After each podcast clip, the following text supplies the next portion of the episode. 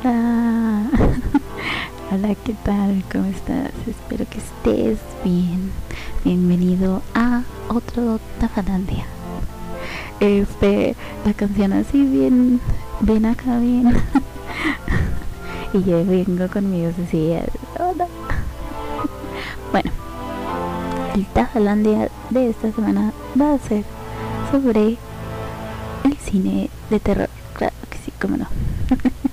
eh, bueno, más que nada va a ser la historia de cómo comienza el cine de terror, eh, las películas más emblemáticas que tiene el cine de terror, eh, de qué trata los subgéneros.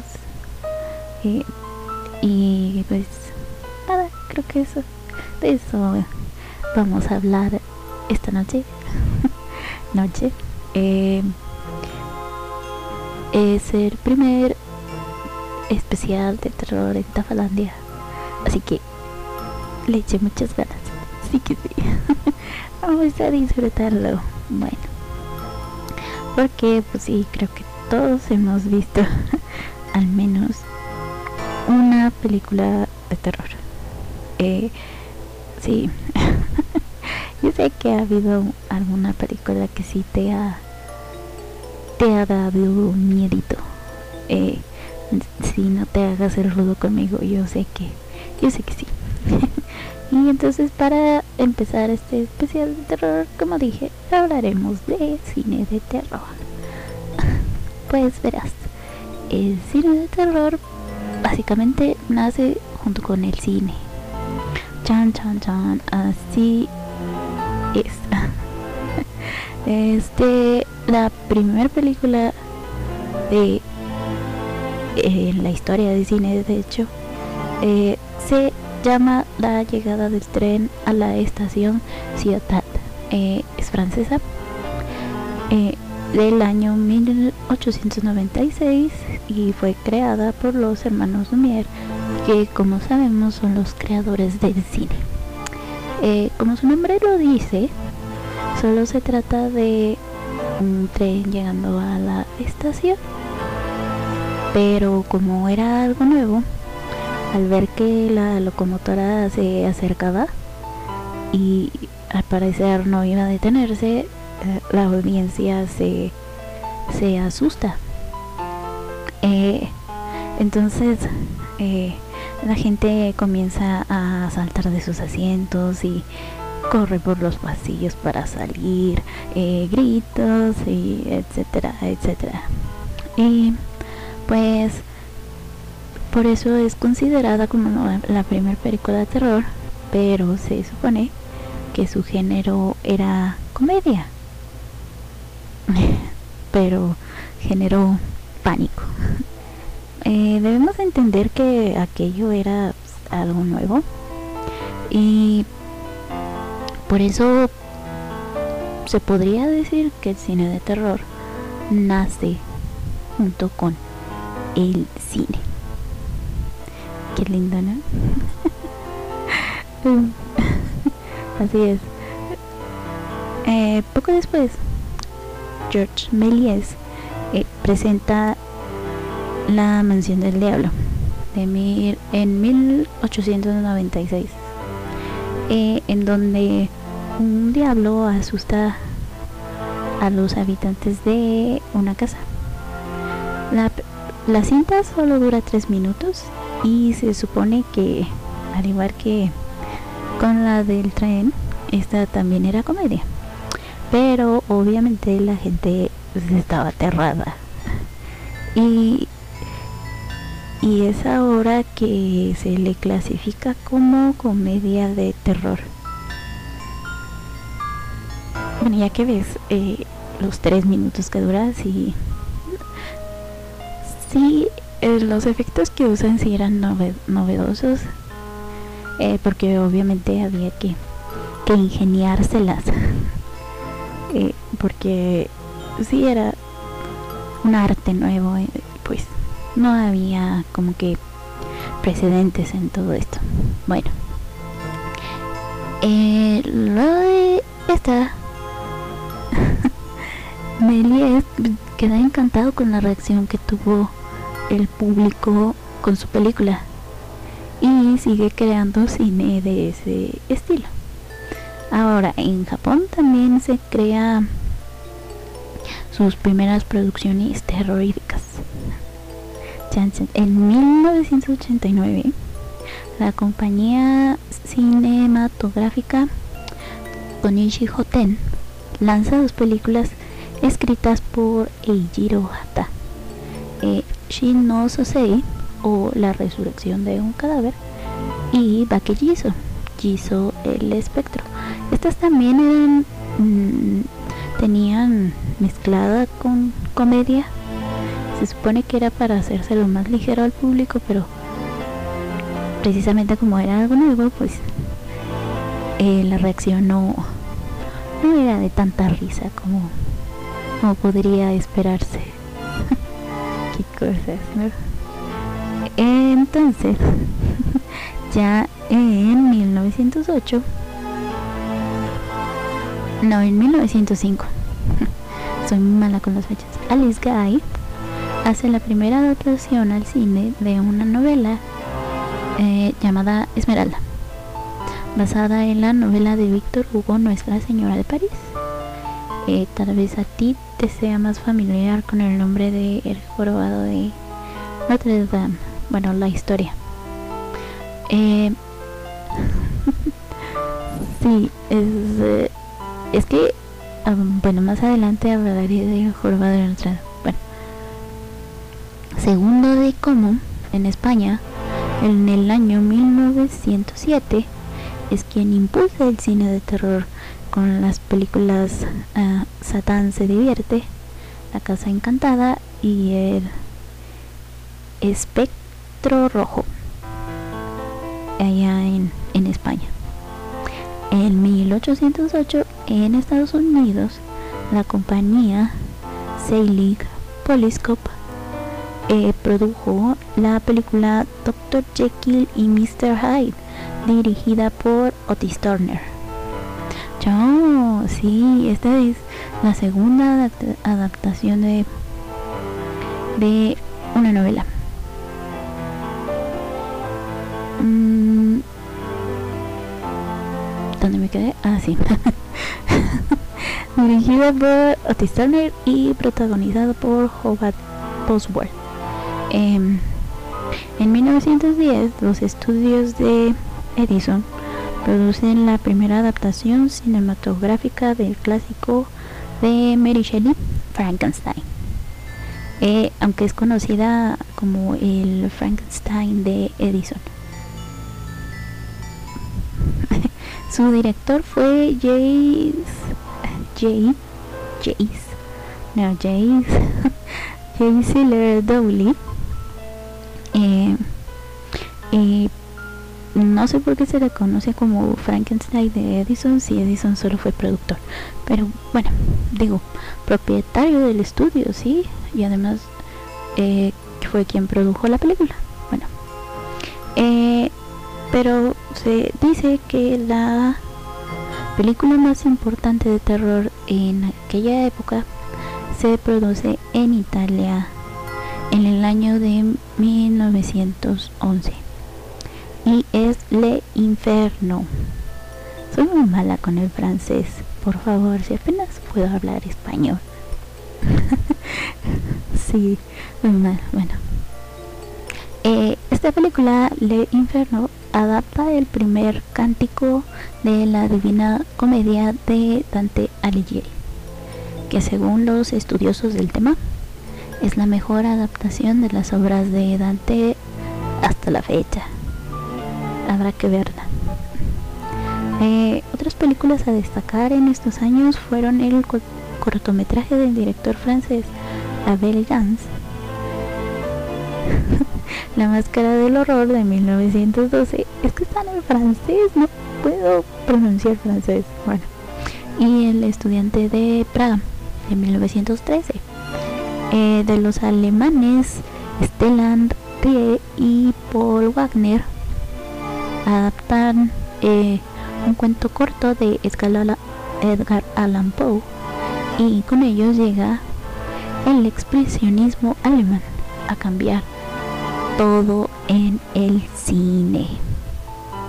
En 1920 llega a los cines el gabinete del doctor Caligari. amo esta película.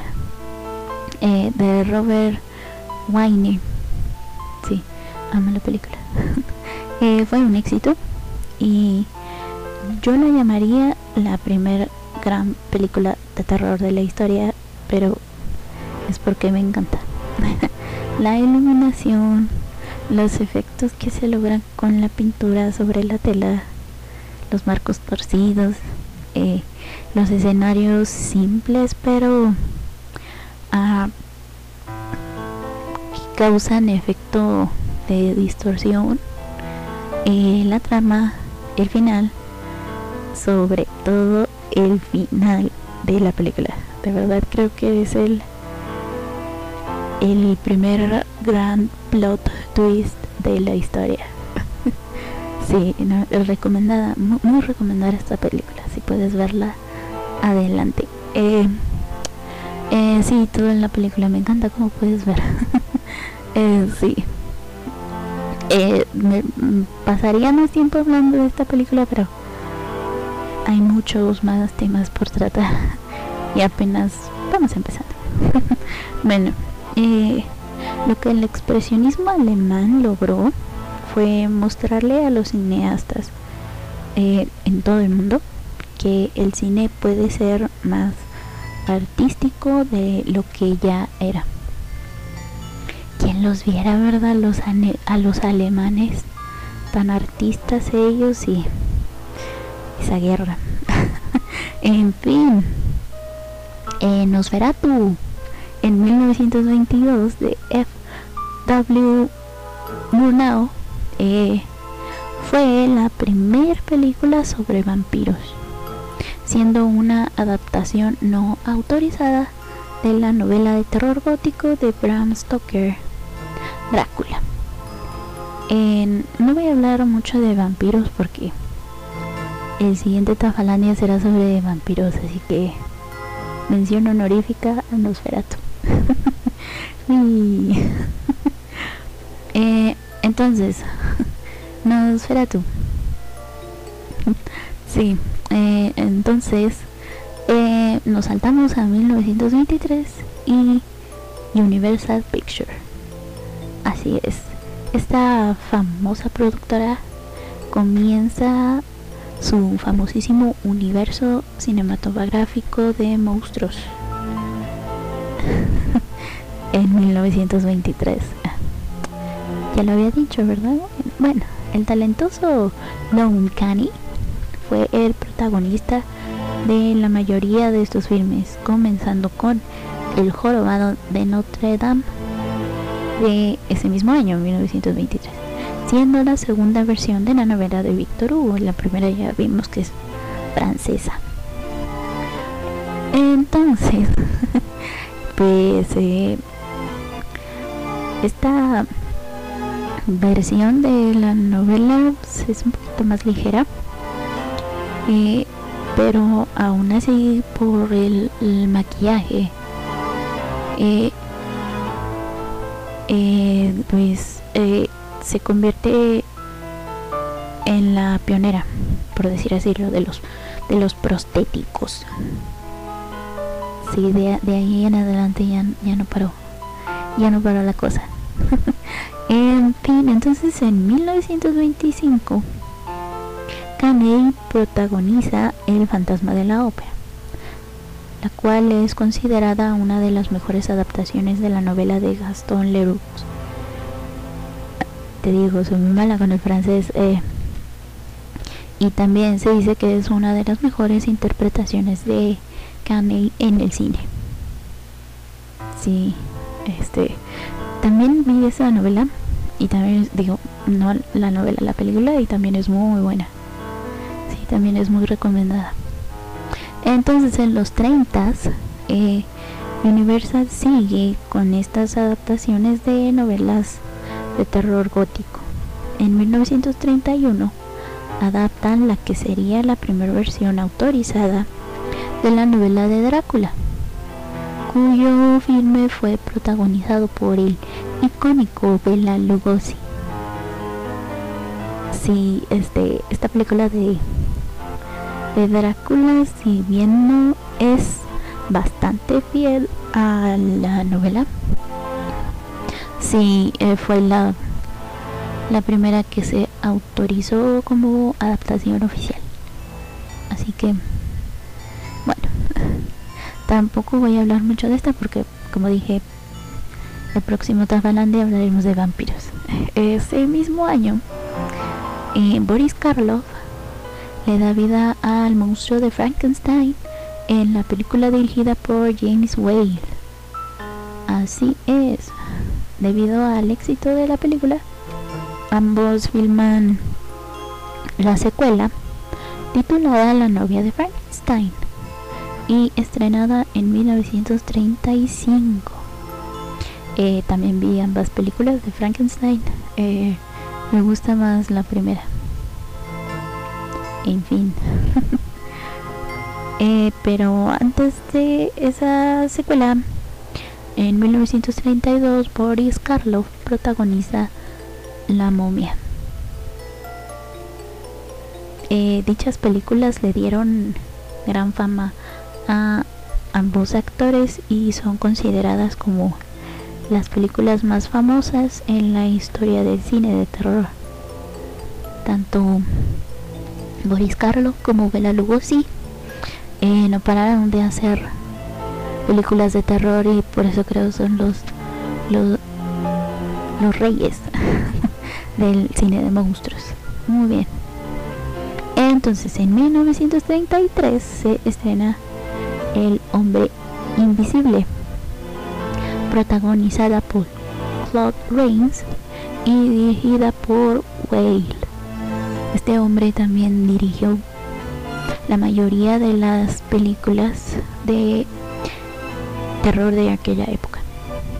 Bien, la, película eh, adapta por primera vez la novela de H.G. Wells y pasa a la historia por ser la primera película con efectos especiales demasiado novedosos eh, para la época.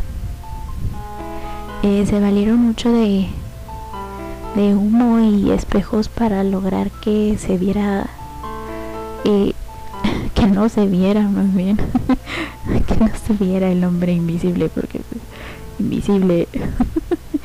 Sorry. en fin. sí, un y espejo. Entonces, este Universal seguía con su con el monopolio de las películas de terror en ese momento. Pero entonces llega RKU Radio Pictures eh, que pues en ese momento también tenía películas que si bien no eran tan tan este populares o llamativas como las de Universal, sí había unas cuantas que destacar. Por ejemplo, King Kong de Marian C. Cooper y Ernest B nombres que de veras parecen tabla lenguas. Shed, Shed Shark de 1933. Eh, el Castillo de los Misterios de 1940. La Mujer Pantera de 1942.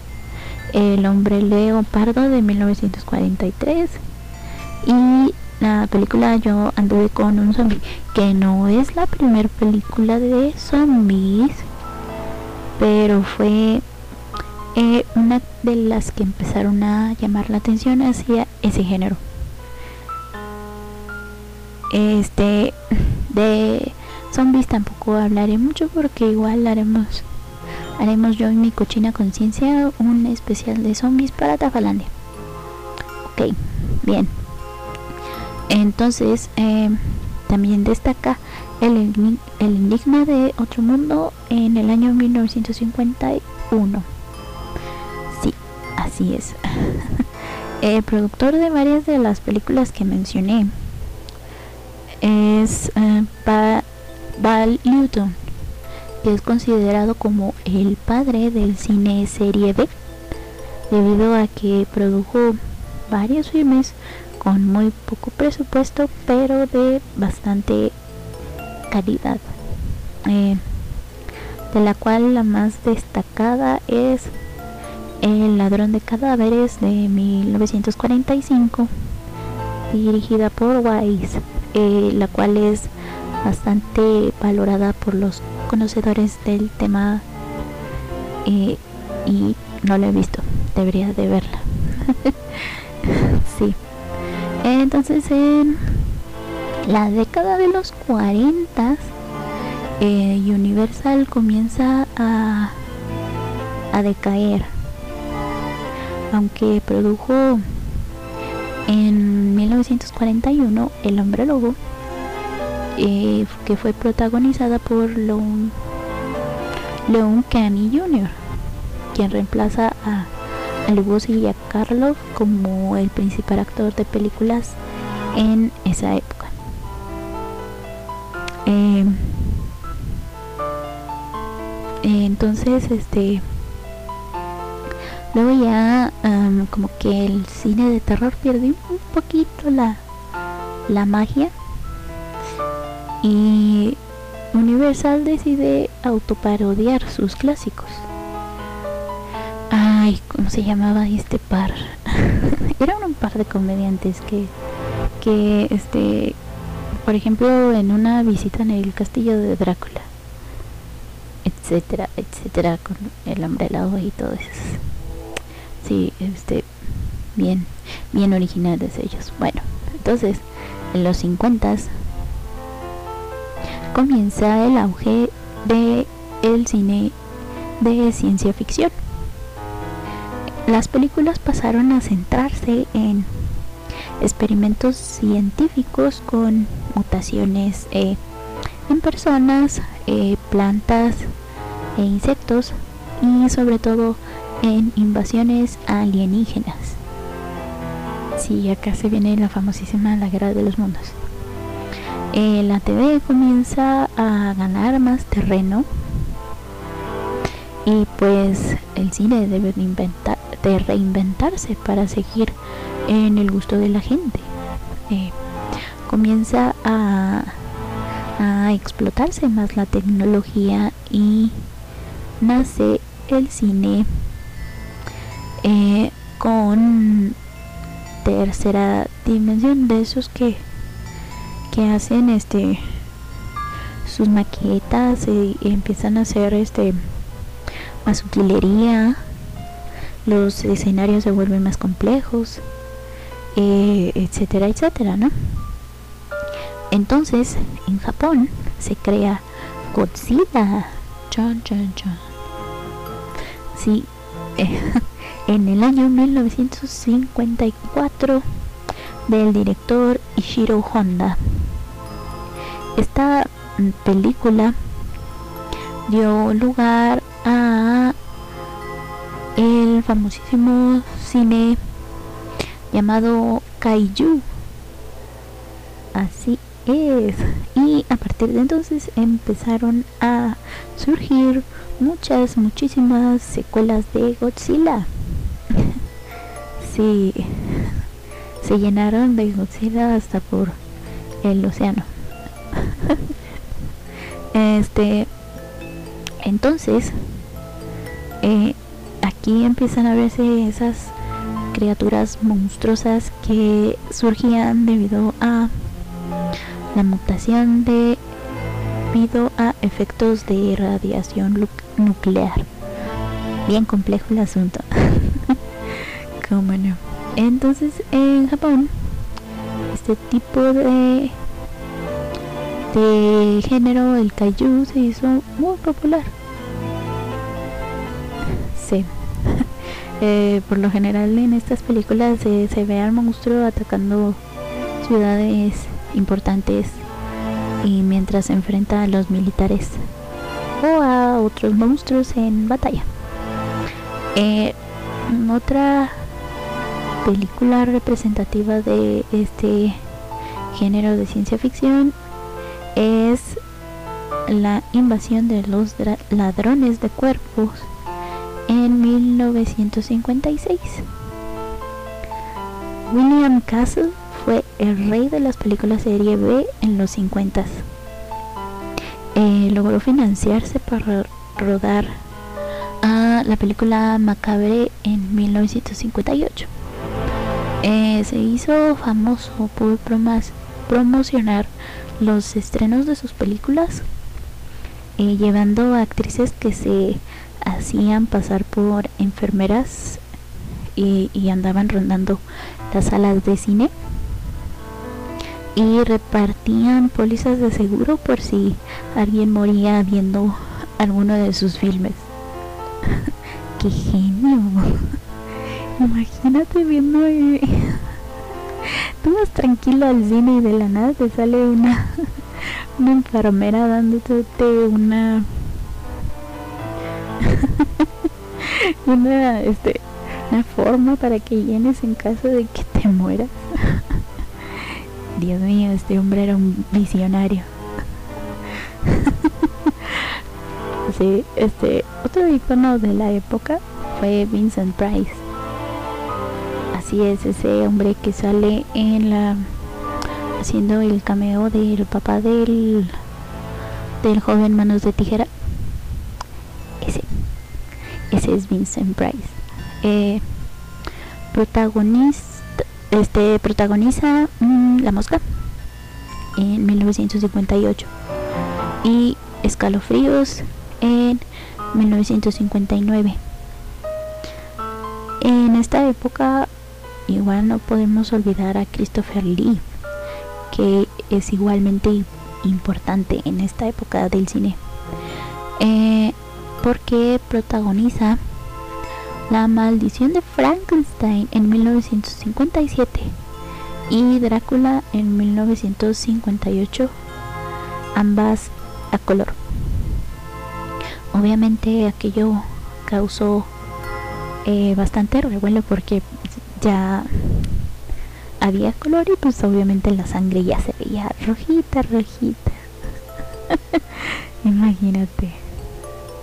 La gente estaba bastante asustada.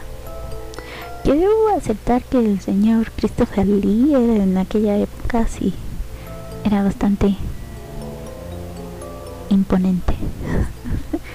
Entonces, en los 60 en los 60 los 60 llega Alfred Hitchcock y su terror psicológico. Ajá. Ah, la más representativa de este creador sería la icónica Psicosis de 1960. Eh, acá también hacemos una mención honorífica a, el fotógrafo del pánico de Michael Powell, eh, que también era así como que de mucho terror psicológico para la época. Eh, sí, entonces, eh, también en los 60 nace el género zombie. Que como dije no voy a profundizar mucho en esto porque vamos a hablar de ello más adelante. Entonces, ah, pero obviamente sabemos que George A. Romero es conocido como el padre de dicho género. Que cabe resaltar que como dije antes no es la primera película de zombies, pero bueno. Entonces ya llegamos a los setentas. Sí, acá empieza a darse el famosísimo slasher. En esta época eh, también empiezan a, a surgir varios géneros del terror que obviamente siguen vigentes hasta la fecha con el slasher pero lo realmente importante es que se crean la mayoría de películas icónicas del género en esta época. Por ejemplo, mm, El Exorcista de 1973 donde se dice que a varias personas del cine porque se desmayaron. La verdad yo no sé, se, dice, se rumorea. Así que bueno. Eh, la masacre de Texas de 1974. Eh, la profecía de 1976. Halloween en 1978. Eh, por decir algunas. Brian De Palma, en aquella época, adapta por primera vez una obra eh, del que es conocido como el maestro de terror en cuanto a la literatura se refiere. Y hablo de Stephen King. Y la película es Carrie, del año 1976. Así es, esta es la primera adaptación de una del sí, una de las novelas de Stephen King. que por cierto, él no le veía mucho éxito a esta novela. Pero debido a esta película fue un éxito. Entonces se podría decir que tanto la carrera de Brian De Palma como la de Stephen King comenzaron con Carrie. Qué bonito, ¿no? Mientras que en Italia se da el género conocido como giallo en este gen este género eh, se hace demasiado popular allá nacen muchos directores eh, que eh, se dedican a explotar este género ¿Y de qué se trata? Pues el diálogo es una mezcla de slasher, suspenso y terror con investigación criminal. Eh, la cosa es descubrir quién está atrás tras eh, todos esos asesinatos bastante sangrientos eh, mientras pues debe sobrevivir al asesino, al ente, a la cosa, lo que sea que está cometiendo dichos asesinatos. La diferencia con el terror convencional es que, igual que con el expresionismo alemán, lo que más destaca es el lado estético. Eh, y por lo general en, el hielo predomina el color rojo. Sí son mucho de, resaltar colores. Eh, dependiendo de, de la escena, es el color que se usa. Eh, el director más prolífico del diálogo fue Mario Baba. Este hombre tiene una película que desde hace tiempo quiero ver, pero como se me olvida el nombre, sabrá, sabrá Dios. A ver si en estos días me acuerdo para verla.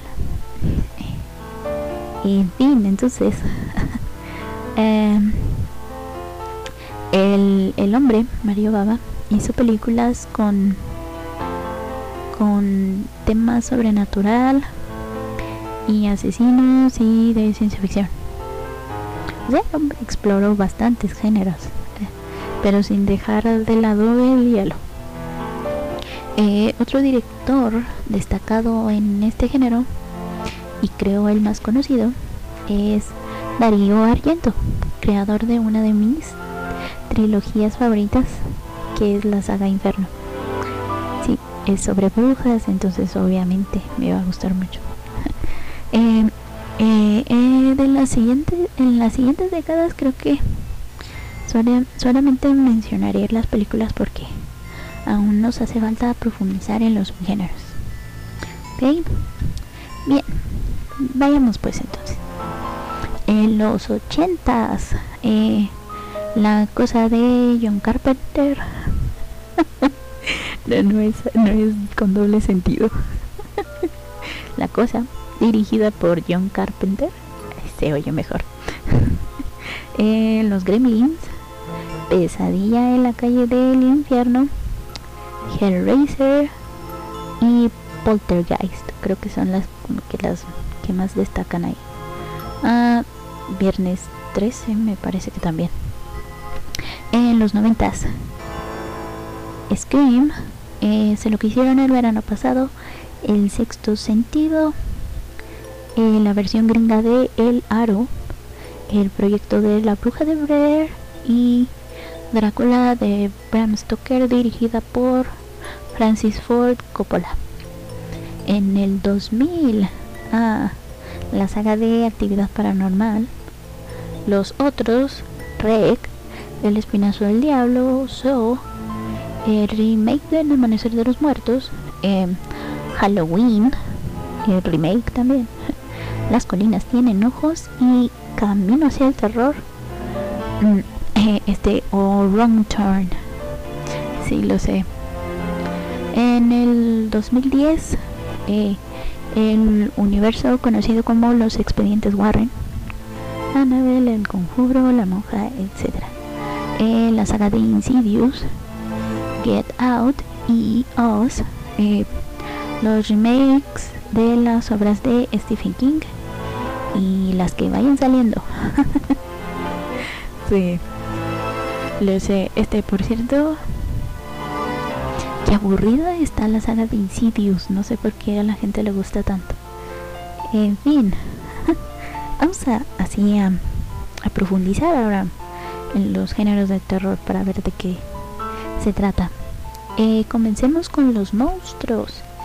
Este género se crea en 1920 y bueno, ya mencioné algunas de las obras más destacadas y eh, este tipo se caracteriza por ser influenciado por la literatura gótica.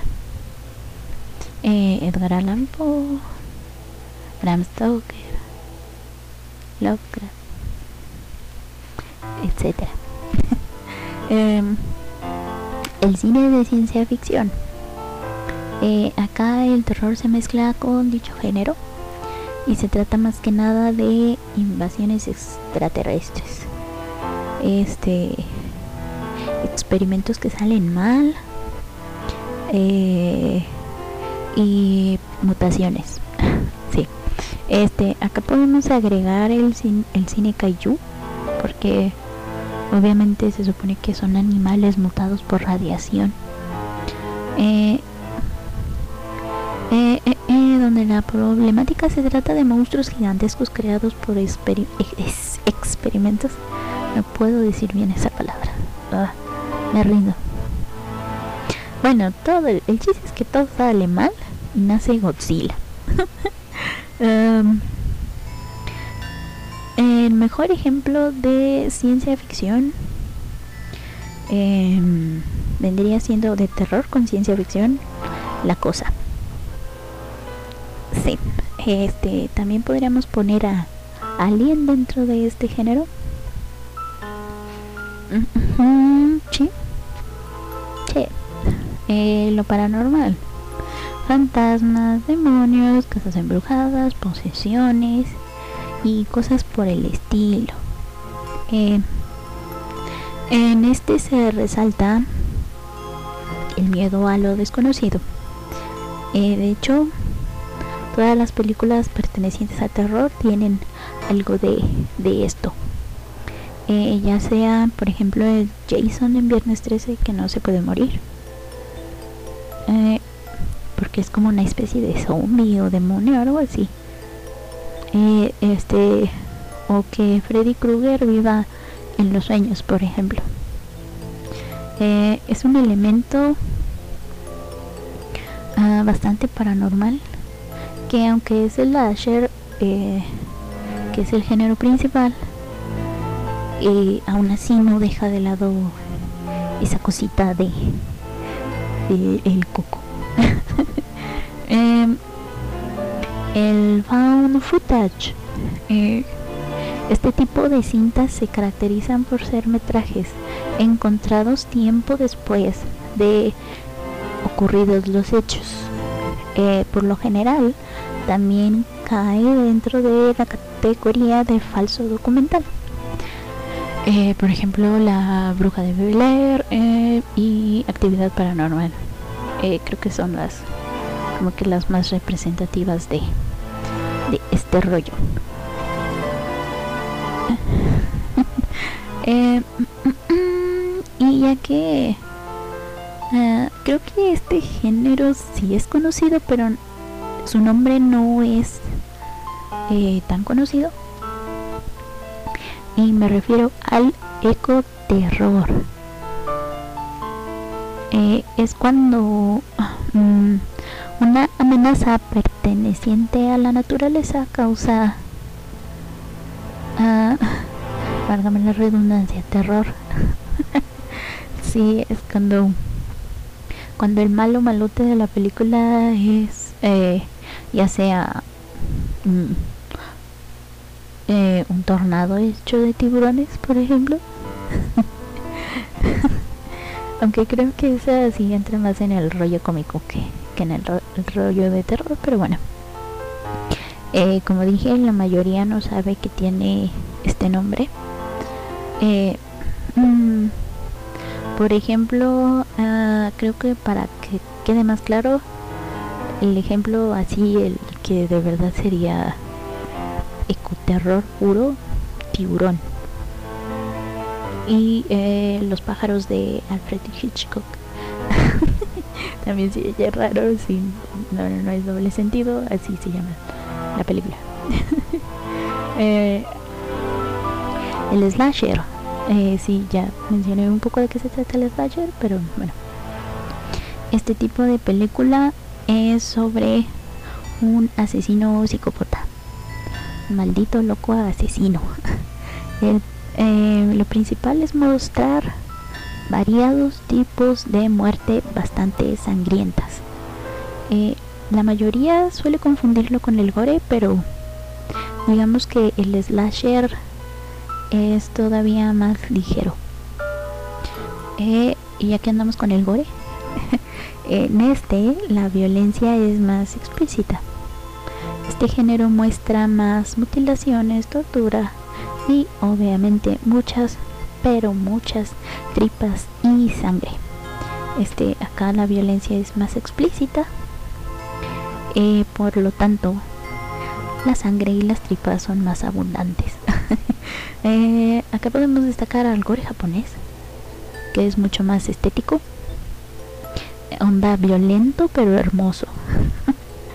El ultra gore alemán, esa cosa sí es extrema, porque incluye prácticas con la palabra que comienza con N y termina con ilia. Uh, sí. Eh, y también podemos destacar al extremismo francés, que igual es bastante pero bastante gráfico. Sí, Dios. creo que, parte del extremismo francés, creo que la que más representa ese género es este Martyrs. Sí, es francesa. Bueno, el cine serie B eh, es que su principal característica, ay me trago, eh, es que tiene muy poco, muy, pero muy poquito, poquito, poquito presupuesto y por lo tanto eh, los efectos especiales suelen ser de pésima calidad. Pero debido a, a ello, este saca a relucir el ingenio del director para lograr lo que quiere con tan poco. Eh, ya sabes, ¿no? Esas películas que son tan malas que al final terminan siendo buenas. Ese es el cine serie B. Eh, creo que la más representativa de este género es una que dirigió, ay, ¿cómo se llama? El tipo del, del Señor de los Anillos. Acuerdo del nombre, pero bueno. Eh, ¿cómo, ¿Cómo se llama? Algo de Brain, Brain Dead. En, en inglés se llama Brain Dead, pero en español tiene un nombre tan chusco. algo de, de, de, tu madre me ha comido el cerebro, algo así, no, no me acuerdo bien, pero creo que esa es la la joya del cine serie B. En fin, hace poquito, hace unos días, eh, la revista GQ hizo una lista de las 10 películas de terror más terroríficas, válgame la redundancia, de todos los tiempos. Bueno, hasta ahora. Entonces vamos a ir del 10 al primero, a ver si reconoces alguna. Vuelven de México en el año 2017. Sí he escuchado muy buenas críticas sobre esta película, pero la verdad no. No he tenido eh, como que las ganas de verla, pero bueno, en fin. Let the Right One In de Suecia en el año 2008. Esta sí la vi. Debo decir que más que de terror es como que de suspenso. Pero bueno, eh, Rec en España en 2017. Zombies. Obviamente voy a ver la película. Son zombies. Em, en el 7. A Tale of Two Sisters de Corea del Sur en el año 2003. Esa también la vi. sí, pero como que... Ah, o sea, está, está buena, pero yo no la hubiera puesto en esta lista. En fin.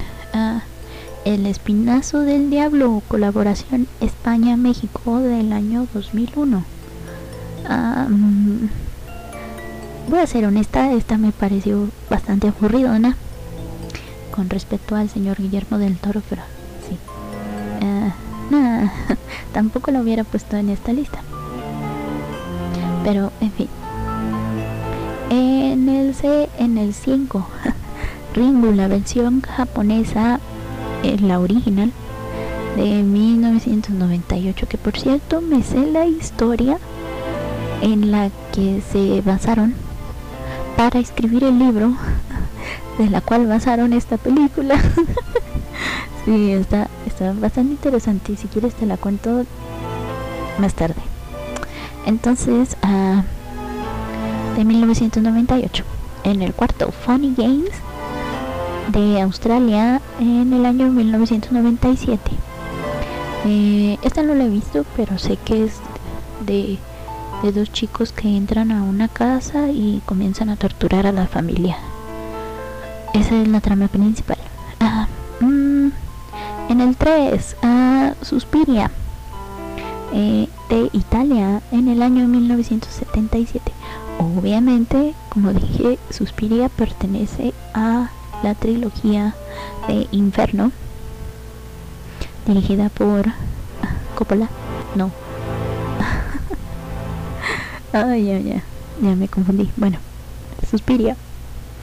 Mi película favorita de la saga que, por cierto, el remake, a pesar de que tiene muy buenas críticas y todo ese rollo, a mí no me gusta. Ah, me pareció bastante aburrido, largo y aburrido. Ah, sí, será muy muy estético y muy la fregada, pero sí, sí me, me aburrió. Creo que destacaría la escena de del baile donde está esta chica bailando mientras que en otra habitación la otra como que al ritmo en el que ella baila se va como que la van torturando creo que esa escena es la mejor de la película. En fin. En el puesto número 2, Black Sunday eh, de Italia en 1960. Esta sí no sé de qué se trata. No la he visto y tampoco me, me he puesto a curiosear por ahí para ver de qué se trata. Y en el puesto número 1 es Eyes Without a Face de Francia del año 1960. Esa película sé de qué se trata. de, de, una chica que, que sufre un accidente y queda desfigurada y el papá está este, intentando reconstruirle el rostro, obviamente asesinando a otras chicas. Ya te conté toda la película, creo. bueno. En fin, el punto del cine del terror es que se trata mucho de generar emociones. Eh, lo interesante es que como existe una gran variedad de culturas, de creencias, de situaciones políticas, problemas sociales, eh, personalidades, etcétera, etcétera. Eh, pues por lo tanto no a todos les dará miedo lo mismo. Eh, y pues entonces se debe recurrir a situaciones que ya son cliché, como el cambio de música, la, la, la falta de luz, eh, la respiración exagerada, los cambios rápidos de cámara, de ángulo y todo eso eh, para que te den el típico uh, jump scare, a veces en el que eh, te dan este te van haciendo cierto cierto mood para que al final te salgan con un ruido ya sea bastante ruidoso o que te presenten la lente o lo que sea así de la nada y pues te asustes ¿no? eh, sí yo soy mucho de que cuando pasa el, el jumpscare que me, me, después de asustarme comienzo a reír bastante. No sé por qué pero bueno. El cine de terror sigue funcionando porque por alguna extraña razón al ser humano le gusta asustarse eh, eh, debido a que genera adrenalina y bueno sabemos que la adrenalina es bastante adictiva entonces eh, una manera de generar esto es asustándote que que qué raro es el ser humano no sé en lo personal creo que es más por el morbo. Eh, ya sabes, porque a las personas nos gusta ver sufrir a alguien que no sea nosotros. no, creo que es más por ese rollo. Eh, pero bueno, creo que ya hablamos bastante de cine de terror. Eh, pero antes de irme, quiero hacerte un par de preguntas que espero respondas. Eh, ¿Cómo las puedes responder? A través de Twitter, en la página de Facebook de la radio, el chat que está en la página de la radio también. Eh, y bueno, la pregunta es, ¿cuál es tu película de terror favorita? ¿Y cuál es la película que en verdad te, te aterró bastante, que te provocó pesadillas? Eh, yo voy a decir las mías porque qué injusto sería no decir la verdad. Eh, mi película de terror favorita, como ya dije, es El gabinete del doctor Caligari. Este clásico del cine de terror que de verdad, de verdad te aliento a que veas. Y la película que me provocó pesadillas por bastante tiempo, varias noches de hecho, fue la película Eso, la primera adaptación que se hizo de eso.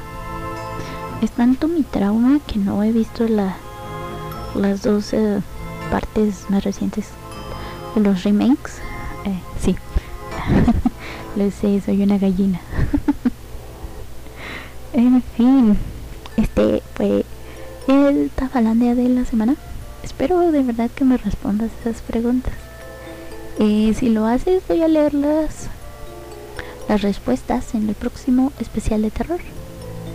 Sí que sí. Bueno, muchas gracias por haberme escuchado. Eh, te recuerdo que puedes escribirme en el enlace que está ahí para Twitter, Facebook, eh, el enlace que está en la página de la radio, tiene un chat y pues eso es todo. Sí. Eh, muchas gracias por haberme escuchado. Yo fui, soy y seré Tafa, la bruja de la mala suerte. Gracias, gracias.